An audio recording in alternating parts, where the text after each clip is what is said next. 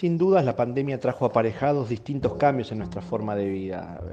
el principal, la forma de relacionarnos y a partir de eso, eh, cómo nos cuidamos, cómo trabajamos, cómo estudiamos y cómo consumimos. Eh, en, ese contexto, para América Latina fue realmente de un impacto muy, muy grande porque ya arrastramos problemas socioeconómicos y la pandemia no hizo más que eh, aumentarlos. Argentina en particular también viene de procesos muy difíciles en los últimos años y, bueno, y es central que el país vuelva a crecer y en ese marco de, coyuntura que tenemos, la logística es una actividad estratégica para esta nueva construcción de país y en Latinoamérica. La logística es muy visible hoy, todos entendemos que detrás del consumo el abastecimiento, hay un proceso de una industria que tiene que articular para que los productos estén en el lugar adecuado, en el momento adecuado y con la calidad esperada.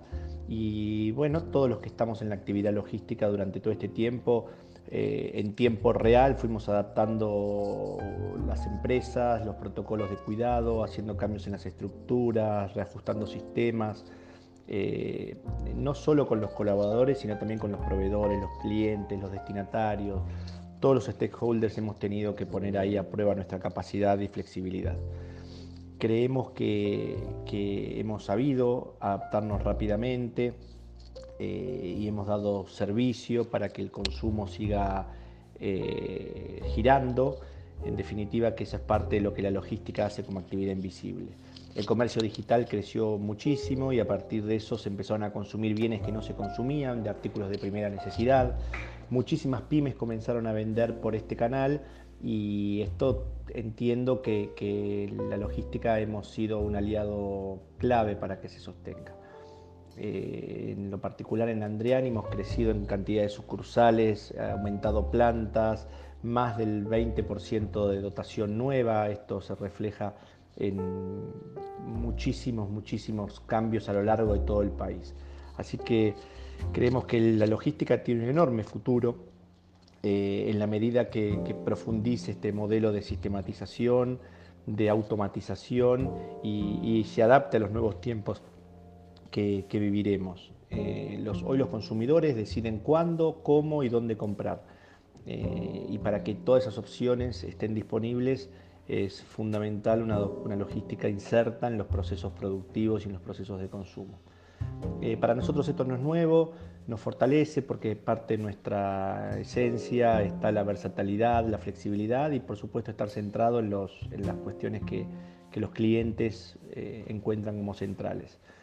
Eh, también me parece que el, compromiso que, nuestra gente tiene con, con los procesos de los clientes y en general la industria logística se ve con los procesos de los clientes, creo que nos hace mirar con optimismo todas estas eh, oportunidades que se generan.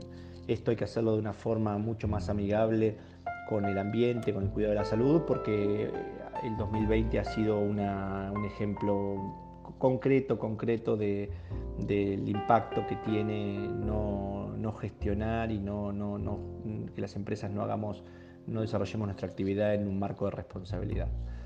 Eh, esta, este, e, e, este, esta pandemia que estamos viviendo, por supuesto, impactó más en los sectores que ya eran vulnerables.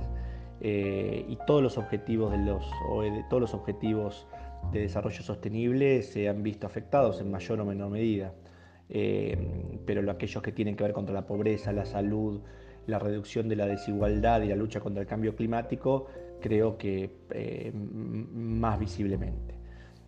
a pesar de que, hubo una reducción en la actividad económica, eh, aún no, no podemos ser optimistas con cumplir este año los objetivos que estaban previstos en las reducciones establecidas en el Acuerdo de París. Eh, y eso a consecuencia de, que han aumentado otras formas de consumo eh, muy fuertemente en diferentes periodos a lo largo de todo el globo, de todo el mundo. Eh, la reducción de la actividad económica en muchos sectores llevó al aumento del desempleo, a la pérdida de ingresos y por lo tanto los segmentos más vulnerables de la sociedad y las familias cayeron por debajo del umbral de la pobreza. Eh, es muy claro que es necesario la articulación de todos los actores para cumplir las metas de la Agenda 2030.